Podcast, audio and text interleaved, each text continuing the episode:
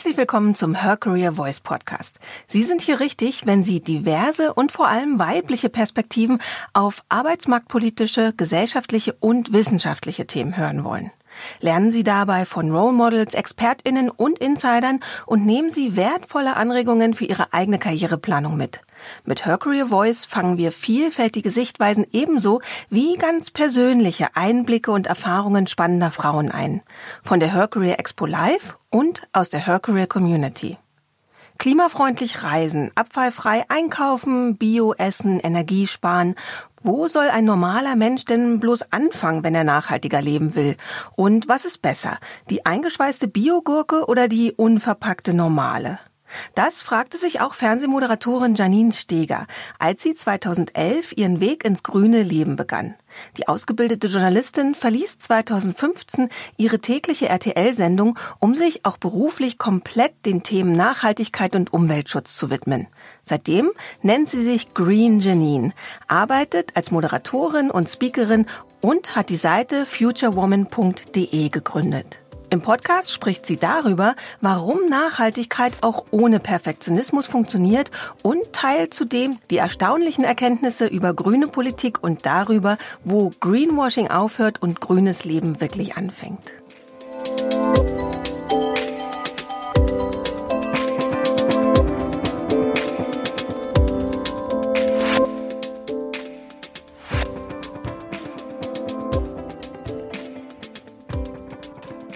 Allererstes freue ich mich aber wahnsinnig hier Janine Janine oder Janine? Nee, Janine, Janine ja. Steger. Oh Mann, ich habe Mundfasching noch heute früh. Nee, alles ähm, gut. Es gibt auch viele, die das anders aussprechen, ja, aber Janine Steger. Janine Steger, genau. richtig. äh, neben mir zu haben und mit ihr über ihr Buch Going Green, warum man nicht perfekt sein muss, um das Klima zu schützen, zu sprechen. Falls irgendjemand von euch sie nicht kennt, noch mal kurz die Eckdaten. Bis 2015 warst du RTL Explosivmoderatorin. Heute bist du Speakerin und Moderatorin zu Umweltschutz und Nachhaltigkeit. Siehe das Buch. Und auf futurewoman.de stellst du Frauen vor, die an einer nachhaltigen Zukunft arbeiten. Also auch sehr spannendes Projekt. Ähm, heute erstmal über das Buch. Du beschreibst darin eigentlich so deine persönliche Reise hin zu Green Janine, wie du heute heißt. Ähm, und das hatte so einen ganz besonderen Anlass, der so diese Reise ausgelöst hat. Willst du darüber erstmal so ein bisschen erzählen? Ja, sehr, sehr gerne. Also erstmal herzlich willkommen an alle. Ich freue mich, dass Sie alle zu dieser Buchpräsentation gekommen sind und mein, man nennt das ja immer so großartig Change-Moment, aber es war wirklich so ein Moment, der mich durchgerüttelt hat. Also ich bin schwanger gewesen 2011 und im März passierte dann ja die Fukushima-Katastrophe und die habe ich also eben mit schwangerem Bauch vom Sofa aus beobachtet und äh, das hat mich tatsächlich durchgerüttelt, weil ich mir zum ersten Mal in meinem Leben, das kann man auch für beschämend halten, aber es war tatsächlich so zum ersten Mal in meinem Leben halt Fragen gestellt habe zu meinem eigenen Leben. Also was mache ich da eigentlich ganz persönlich mit diesem Planeten? Wie viele Ressourcen verbrauche ich eigentlich? Und vor allen Dingen in der Konsequenz natürlich die Frage, was kann ich denn eigentlich ändern sinnvollerweise? und habe dann in der Folge dessen angefangen, erstmal ganz viel zu recherchieren und äh, habe dann tatsächlich erstmal in meinem Privatleben alles Mögliche auf den Kopf gestellt und schlussendlich dann auch versucht, im Sender mit dem Thema durchzudringen. Das war aber so ungefähr 2014. Das ist mir nicht gelungen, weil da war ich einfach zu früh dran. Heute sähe das, glaube ich, anders aus. Also ich bin mit den Kolleginnen und Kollegen auch immer noch im Austausch, aber damals hatte ich einfach gar keine Chance und habe dann gesagt, dann kündige ich jetzt, weil es mir so wichtig geworden ist und habe mich dann selbstständig gemacht als Moderatorin eben in diesem Bereich. Wenn wir noch mal zu dem Anfang mhm. zurückgehen, wenn man eben diesen Schockmoment auf eine Art und Weise ja auch hat und denkt so, oh Gott, ich muss wirklich was tun und dann ist vielleicht der Gedanke da, ich muss jetzt die Welt retten oder ich muss mit ganz vielen anderen zusammen die Welt retten. Es überfordert einen natürlich auch erstmal. Wo hast du dann angefangen oder wie hast du auch dieses Gefühl erstmal für dich unter Kontrolle gekriegt? Ja, das war tatsächlich nicht so einfach. Also man muss auch sagen, es war sicherlich eine Zeit, in der ich ohnehin durch die Schwangerschaft, aber auch durch die schwere Erkrankung einer Freundin, ich war so ein bisschen auf der Sinnsuche ne? und habe mich halt gefragt, wofür stehe ich eigentlich, wofür steht meine Generation und ich im ganz Konkreten und was will ich eigentlich mit meiner Arbeit und grundsätzlich auf dieser Welt hinterlassen. Und insofern war dieser Moment wie so ein Erweckungsmoment. Also das Thema hatte mich plötzlich so gefunden und ich das Thema. Und es war aber tatsächlich genauso, äh, wie du gerade gesagt hast. Also wenn du dann anfängst zu recherchieren, dann bist du natürlich erstmal vollkommen überfordert, weil du mhm. natürlich sehr schnell erkennst, ich kann jetzt an jedem Punkt im Grunde anfangen. Das kriege ich aber natürlich nicht alles gleichzeitig auf die Kette. Und ich habe dann einfach probiert, mal mit den, also man kann ja sehr viel auch im Internet finden, was so die einfachsten Dinge sind, die man dann mal verändern kann. Beispielsweise den Wechsel des Stromanbieters. Ähm, Lebensmittel war bei uns von Anfang an ein großes Thema, ähm, wo wir einfach mal genau hingeguckt haben, wie viel schmeißen wir da eigentlich jede Woche in den Müll Müll. Und das waren alles so Themen, wo ich echt gesehen habe, da kann man ja jetzt einfach mal drüber nachdenken. Und ich glaube, man muss da so die Salamitaktik anwenden mhm. und wirklich sagen, ich konzentriere mich jetzt erstmal auf eine Sache und dann gehe ich sukzessive immer einen Schritt weiter. Aber es macht überhaupt keinen Sinn, sich in dieser oder in dieser Verzweiflung zu versinken, ich kann jetzt nicht direkt alles auf einmal lösen. Also das funktioniert auch nicht und da muss man sich auch von frei machen. Mhm. Du musstest ja am Anfang auch viel ausprobieren erstmal so und wenn du jetzt aber nochmal so zurückblickst auf diese Anfangszeit, also gerade hast du schon so zum Beispiel den Stromanbieter genannt, was sind so drei Dinge, wo du sagst, die kann wirklich jeder, jede sofort ändern, das macht ganz viel Sinn, die drei Dinge sofort zu tun? Also ich beantworte das immer gerne so, dass ich glaube, es gibt eben nicht diese Drei-Punkt-Anleitung. Mhm. Ne? Also dass man halt sagt, für jeden ist jetzt genau dieser Einstieg optimal und das kann jeder umsetzen, weil ich glaube, es ist einfach wahnsinnig individuell. Ähm, es gibt Menschen, die vielleicht in der Stadt wohnen und schon ganz lange darüber nachgedacht haben, was macht mein Privatauto eigentlich für einen Sinn? Also ich spreche zwischendurch mit Menschen, die sagen, ich benutze das so selten, dass ich gar nicht mehr weiß, wo ich es abgestellt habe und regelmäßig danach suche. Für die kann vielleicht das Abschaffen des Autos, was für mich das große Finale in meinem Privatleben war, äh, der erste Schritt sein, weil die schon lange darüber nachdenken. Für andere ist es aber eben vielleicht, weil sie sehr viel Coffee to go trinken und das irgendwie umständlich finden, an den Mehrwegbecher zu denken oder an einem Pfandsystem teilzunehmen. Vielleicht ist das erstmal so eine Hürde, die man nehmen möchte als Einstieg. Also ich glaube, es gibt zahlreiche Hinweise im Internet, in vielen Büchern, auch mein Buch ist ja nur als Inspiration gedacht, damit halt jeder einfach für sich selber gucken kann, wo fange ich jetzt an. Und ich beschreibe es ganz gerne so wie, stellt euch euer Leben wie so ein Haus vor und dann sucht ihr einfach nach dem Eingang mit der wirklich niedrigsten Schwelle, also am besten ebenerdig und da geht ihr rein und dann leckt ihr Blut. Das ist meine persönliche These, weil so war es zumindest auch bei mir, weil in den allermeisten Fällen stellt sich raus, dass das wirklich eben Gewinn ist mhm. und nicht dieser nervige, vielbeschworene Verzicht, sondern es ist eigentlich einfach das bessere Leben. Mhm. Und das zeigt sich an so vielen Stellen und deswegen glaube ich, funktioniert auch diese These mit dem Blutlecken einfach ganz gut. Mhm. Und wie sah so sein Alltag aus? Also klar, wenn Leute eben noch gar nicht so damit angefangen haben mit dieser Reise, sagen sie vielleicht, boah, der Alltag muss ja super anstrengend sein, wenn man über jedes Ding dann so nachdenkt. Wie sieht dein Alltag dann so aus oder wie hat er sich dann auch so verändert? Also wirklich konkret an einzelnen Fragen so? Also wir haben zu Hause ganz viel auch diskutiert und gesprochen und ich bin eigentlich in dieser Anfangsphase auch, wo ich so das Gefühl hatte, okay, jetzt schnapp ich gleich über, äh, weil natürlich irgendwie ich mir ständig wenn ich irgendwas konsumiert habe, ob jetzt Lebensmittel oder Blumen oder Kleidung oder sonst irgendwas, habe ich mir halt immer die Frage gestellt, geht das vielleicht auch nachhaltiger, geht das vielleicht auch anders? Und habe dann jeweils wieder zum Thema recherchiert. Und viele Dinge waren aber damals, als ich damit angefangen habe, es sind ja jetzt zehn Jahre, unser Sohn ist jetzt zehn Jahre alt, deswegen weiß ich das natürlich sehr genau und die Fukushima-Katastrophe ist eben auch zehn Jahre her, ähm, waren viele Dinge auch tatsächlich noch schwierig. Also wenn ich so an das Thema Kleidung zum Beispiel denke, nachhaltige Kleidung, da hat sich wahnsinnig viel getan. Auch Kosmetik, da hat sich unfassbar viel getan in den vergangenen Jahren. Und ähm, das ist dann schon auch ein Rechercheaufwand und deswegen ist das schon auch anstrengend. Und ich glaube deswegen, dass es eben auch gut ist, wenn irgendjemand so ein Stück weit Pionierarbeit leistet, und wie gesagt, da gibt's ja neben mir ganz viele andere, die einfach schon viel für sich ausprobiert haben, recherchiert haben und einfach auch gute Hinweise geben inzwischen, damit jetzt nicht jeder und jede wieder von vorne anfangen muss. Also dass man sich da natürlich auch was abgucken kann, weil das muss man schon auch ehrlichkeitshalber sagen, es ist natürlich in der Anfangsphase anstrengend und es führt logischerweise auch zu Diskussionen innerhalb der Familie. Mhm. Aber gerade zum Beispiel das Thema Lebensmittel, was ich vorhin angesprochen habe, also das war wirklich absurd, dass wir da so lange nicht hingeguckt haben. Und wir haben halt so ein Leben geführt, also beide Journalisten, beide ständig unterwegs, gerade auch zur, bis zur Geburt unseres Sohnes.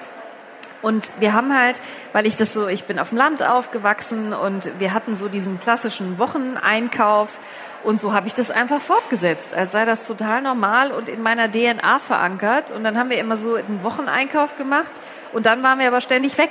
Mhm. Und dann ist das Zeug im Kühlschrank vergammelt, was mhm. natürlich total bescheuert ist, äh, sowohl äh, ökologisch als auch ökonomisch. Also was man da auch an Geld in die Tonne schmeißt, ist natürlich unfassbar. Und ähm, dann musst du einfach anfangen, Strukturen zu verändern, ja. Und da müssen dann natürlich auch alle mitmachen. Also unser Sohn war ja noch ein Baby, aber äh, natürlich mein Mann. Und wir sind dann umgeschwenkt äh, auf, wir kaufen einfach das ein, was wir für die nächsten ein, zwei Tage brauchen. Das geht in der Stadt sicherlich auch leichter als äh, im ländlichen Raum, aber nichtsdestotrotz sind wir da einfach umgeschwenkt und haben das an unseren Bedarfen äh, orientiert und ähm, deswegen äh, hat das dann auch irgendwann funktioniert. Aber es ist natürlich auch viel Arbeit so innerhalb der Familie. Und da ist es auch so gewesen, dass ich mir nur bei meinem Mann rausgenommen habe, also bei allen anderen Menschen um mich rum, habe ich nie irgendwie gefragt, warum machst du das nicht anders oder guck mal, was ich hier Tolles äh, äh verändert habe, sondern habe immer auf deren Fragen gewartet und habe mich da ganz ruhig verhalten. Aber bei meinem Mann habe ich mir rausgenommen, immer irgendwie zu sagen, hier, nicht mehr diese Jeans kaufen, andere Jeans kaufen. Mülltrennung, so geht das nicht. Ja? Und das hat natürlich zu einer totalen Anti-Haltung geführt. Das fand der natürlich genauso scheiße, wie äh, alle anderen das auch blöd gefunden hätten.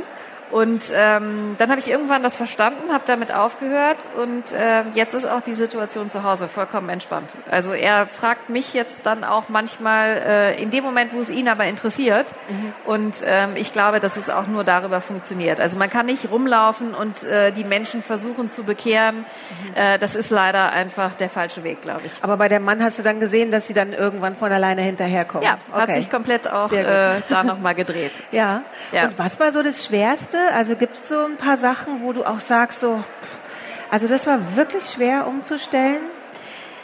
Also ich glaube, deswegen habe ich es auch bis zum Finale aufgespart. Für mich war das Abschaffen des eigenen Autos schon wirklich die größte Hürde, weil ich einfach auf dem Land aufgewachsen bin. Für mich war das äh, total normal. Auch ich habe ja dann ähm, ab Anfang meiner 20er Jahre äh, auch in vielen unterschiedlichen Städten gelebt und man hätte überall äh, den öffentlichen Personennahverkehr nutzen können, habe ich aber nicht gemacht.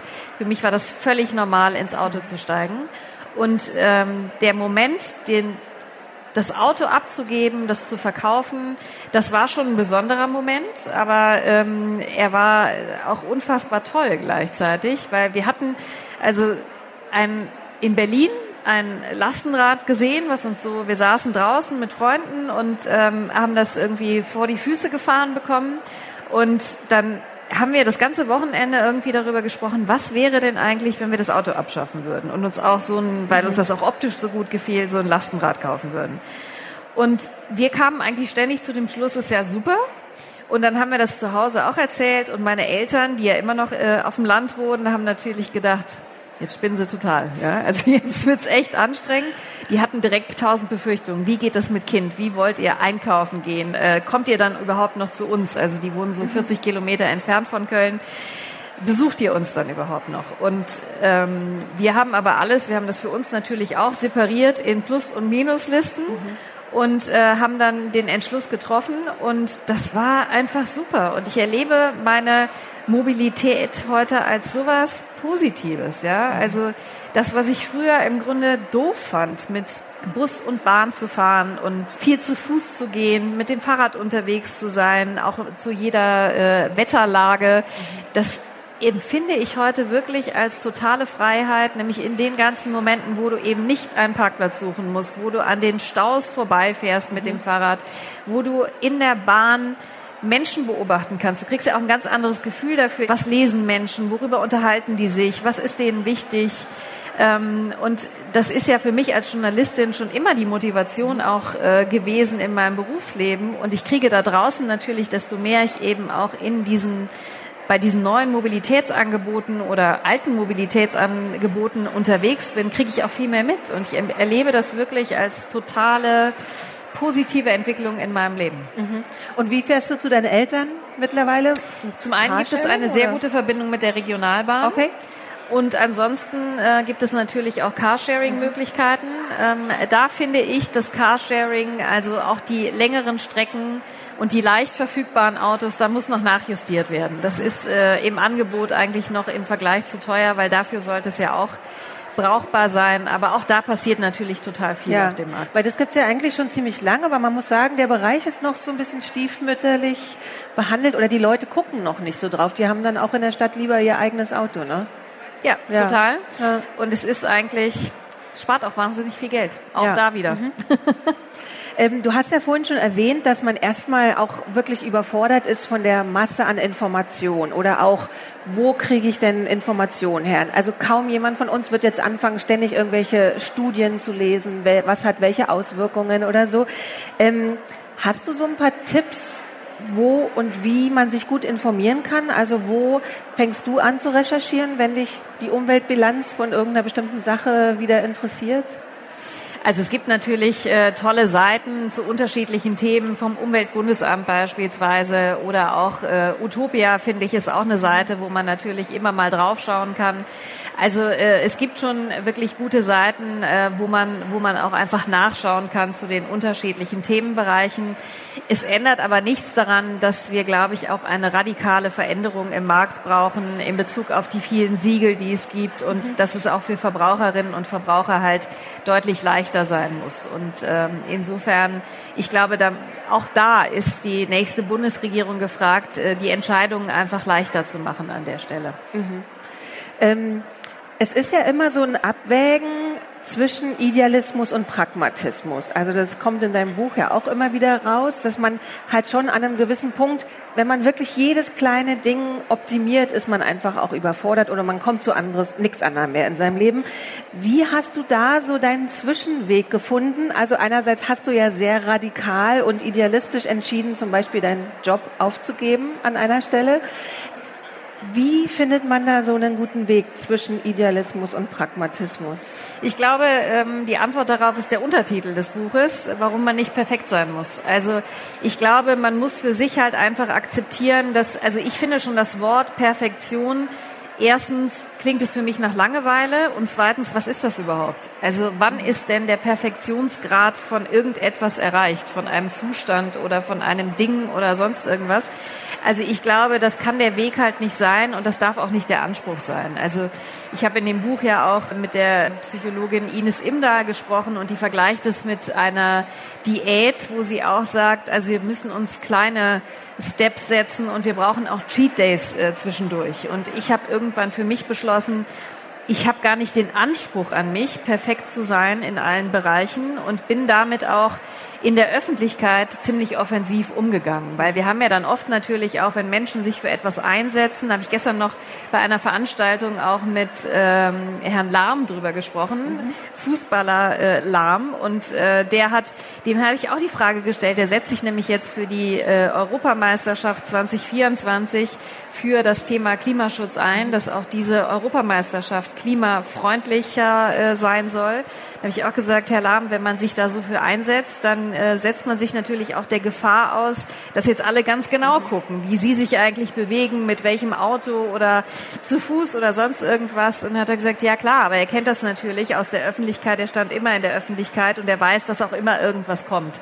Und ich glaube, der, das ist ein guter Weg, ist einfach auch offensiv mit der Unperfektion umzugehen. Also ich zeige auch ganz bewusst zwischendurch, wenn ich nicht nachhaltige Klamotten anhabe, wenn ich einen Einweg-Kaffeebecher dabei habe, ähm, weil es vielleicht einfach doch gerade dringend einen Kaffee brauchte und es keinen Mehrwegbecher gab, weil ich keinen mitgenommen hatte. Also ich glaube, das ist eine ganz gute Herangehensweise, um selber auch nicht verrückt zu werden und weil es einfach auch total menschlich ist. Also ich glaube, wir brauchen einfach diese Nahbarkeit auch beim Thema äh, Nachhaltigkeit und wir müssen uns ja auch immer die Frage stellen, ähm, wie viel können wir wirklich mit den einzelnen Dingen auch erreichen. Und wir müssen, glaube ich, mehr die positiven Dinge auch in den Vordergrund stellen. Also Professor Maren Urner, die ja auch nachher hier äh, bei dir im Gespräch sein wird, die durfte ich ja auch für mein Buch interviewen.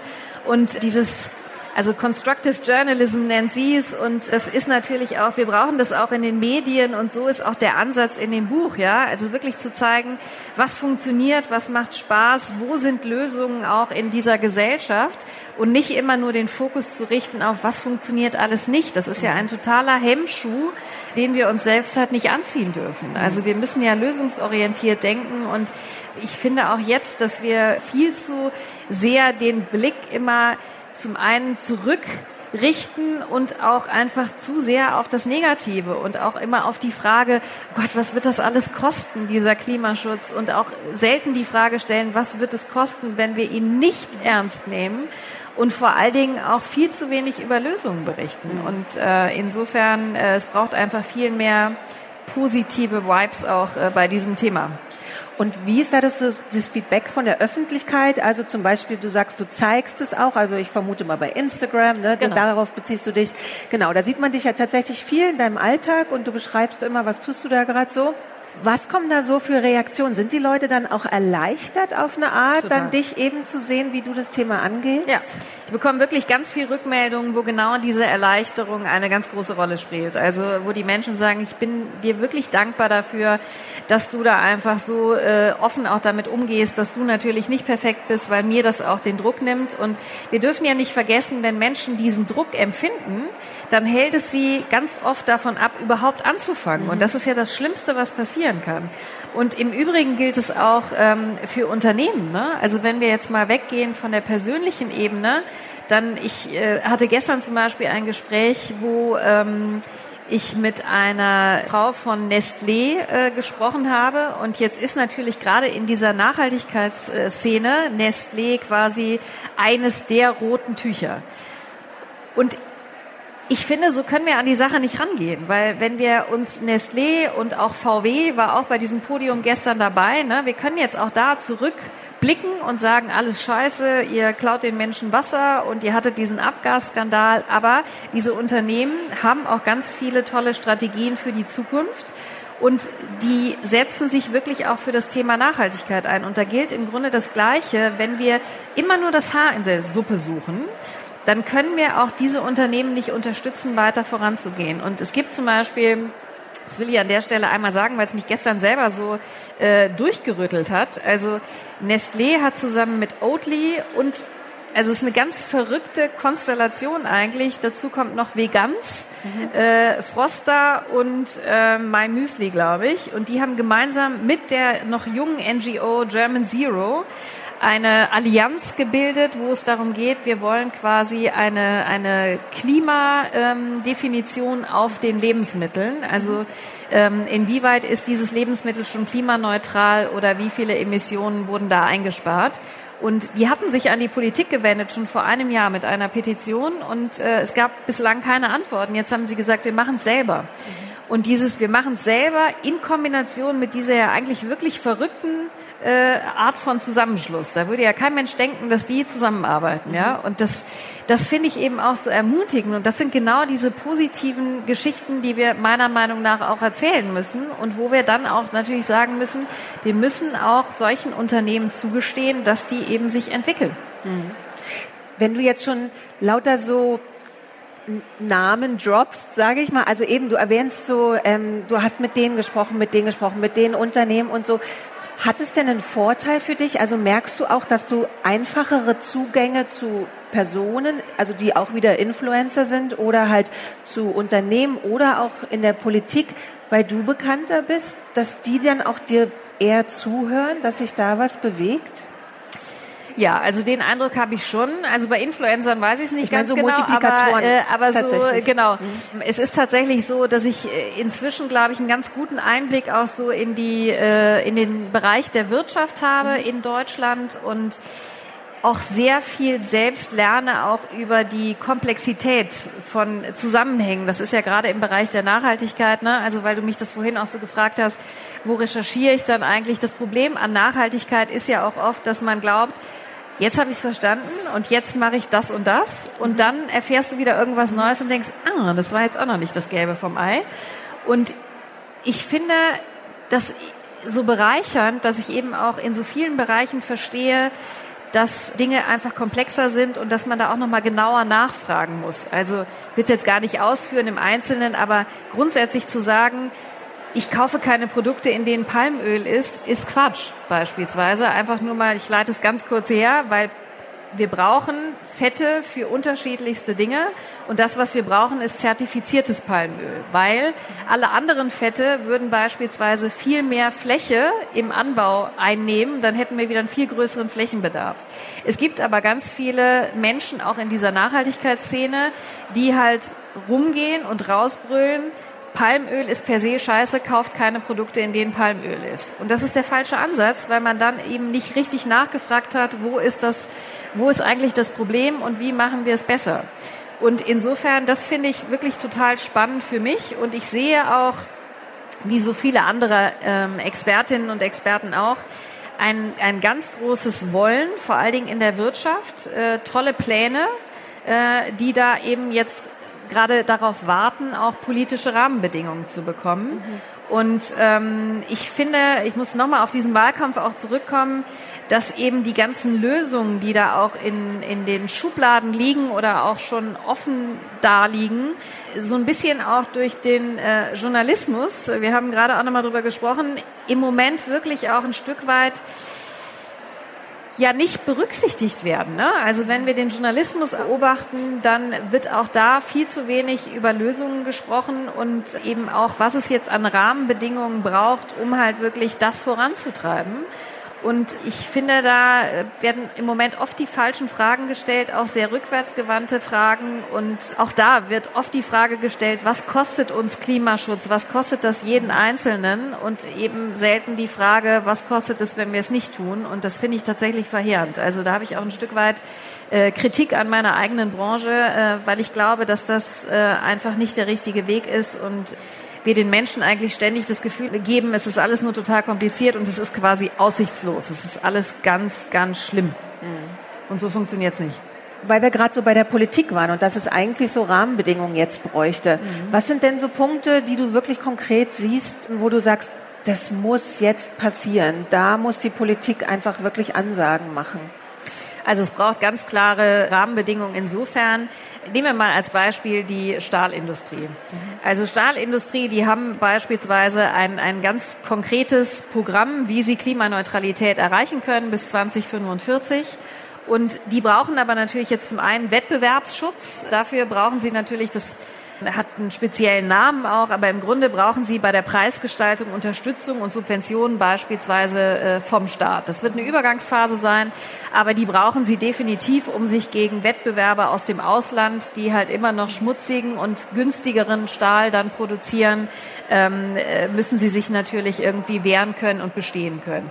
Es sichert aber natürlich auf der anderen Seite Arbeitsplätze bei uns im Land und insofern eine total relevante Sache, weil die Arbeitsplätze in der Stahlindustrie, die können und sollten wir retten, anders als jetzt beispielsweise in der Kohle. Da können wir sie nicht retten, weil daraus müssen wir aussteigen. Aber die Stahlindustrie sollten wir zwingend im Land halten und deswegen müssen wir an der Stelle natürlich auch entsprechende Subventionen dann und Wettbewerbsvorteile schaffen, um halt wirklich zu sagen, äh, wir, wir äh, halten diese Industrie im Land und wir sorgen da auch für Lösungen. Insgesamt braucht es, glaube ich, auch in der Politik mehr Mut. Das setzt aber natürlich auch eine Akzeptanz in der Bevölkerung äh, voraus. Ich glaube aber, dass es oft auch so ein vorgeschobenes Argument ist von Politik, dass dieser, dieser Mut dann irgendwie nicht offensiv gezeigt wird oder einfach nicht da ist. Weil eigentlich haben wir ja eine sehr große äh, Bestätigung auch äh, durch Umfragen. Viele Menschen sind wirklich auch offen für große Veränderungen und mhm. äh, sind bereit dazu. Und ich glaube, es braucht auch den Mut und das, das Standing letztendlich einfach mal zu sagen, ich halte das jetzt aus. Also ich treffe Entscheidungen und ich halte das jetzt mal aus. Also ein Beispiel finde ich immer äh, toll, die Bürgermeisterin äh, von Paris, die hat diese Stadt ja komplett mobilitätsmäßig umgebaut. Also die hat die im Grunde äh, zur Fahrradstadt gemacht und äh, diese ganzen unglaublichen Staus, die äh, jeder wahrscheinlich schon mal erlebt hat, der mal in Paris unterwegs war, damit eben deutlich reduziert. Und man hat der gesagt, als sie damit angefangen hat, vergiss es, du wirst niemals wieder gewählt, Katastrophe, was du hier gerade machst. Sie ist mit einem deutlich größeren Anteil wiedergewählt worden und sie hat es einfach ausgehalten. Sie hat es einfach gemacht. Guter Hinweis von einigen Politikerinnen und Politikern, mit denen ich gesprochen habe, ist auch, vielleicht geht man einfach dann mal, taucht man mal so zwei Wochen unter. Also man trifft eine Entscheidung und geht einfach mal zwei Wochen weg und guckt, was daraus wird. Aber ich finde, dass Politikerinnen und Politiker verdammt nochmal auch die Pflicht haben, diesen Mut zu beweisen. Und ich weiß, es geht immer um Wählerinnen und Wählerstimmen, aber äh, es ist halt, wir brauchen das. Wenn wir die Zukunft gestalten wollen, dann muss es auch diesen Gestaltungswillen haben. Und ähm, ich glaube, da braucht es dann den Mut, auch wirklich einfach mal was zu wagen. Mhm.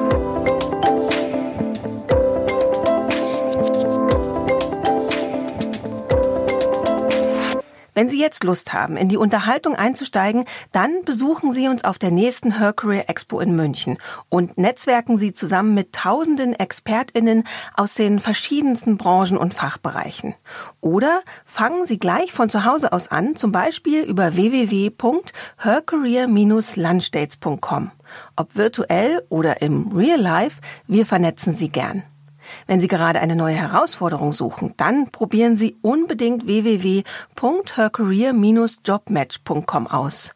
Bei Fragen zum Podcast schreiben Sie uns einfach eine Mail an podcast@her-career.com.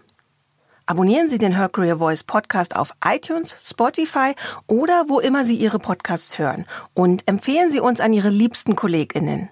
Alle Episoden gebündelt finden Sie zum Beispiel unter www.her-career.com slash podcast. Wir sind glücklich und stolz, dass Sie ein Teil der Her Career Community sind. Danke, dass Sie anderen zuhören, um uns alle weiterzubringen. So klingt Female Empowerment.